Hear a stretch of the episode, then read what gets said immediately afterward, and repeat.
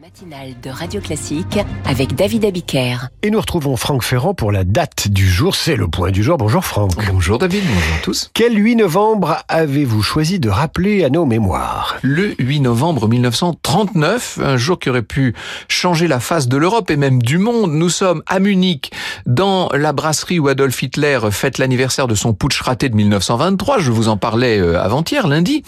Deux jours plus tôt, un dénommé Georg Elser s'est laissé enfermer la nuit dans la brasserie pour y placer une bombe de sa fabrication.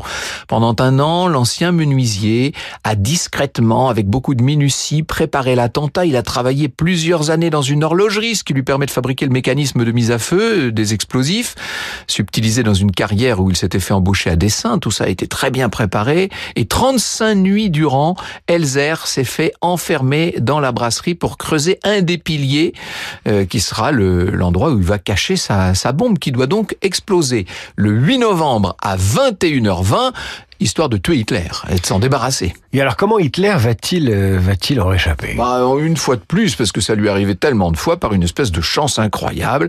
À 20h20, Hitler est au pupitre, euh, il est tout près du, du pilier face à, à 3000 personnes. Seulement en raison d'un épais brouillard qui couvre la région ce soir-là, son pilote a refusé de prendre la responsabilité d'un vol retour vers Berlin et Hitler décide d'écourter son discours pour prendre un train à 21h07.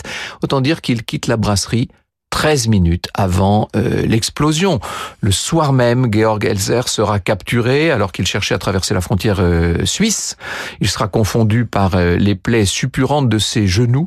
Il sera interné dans différentes prisons et finalement, il sera exécuté à Dachau en 1945. Ça aurait peut-être fait basculer ah, le ben cours de la Deuxième Guerre mondiale et de l'histoire de, de l'Allemagne et de l'Europe. Franck Ferrand, on vous retrouve à 9h05 pour Franck Ferrand raconte.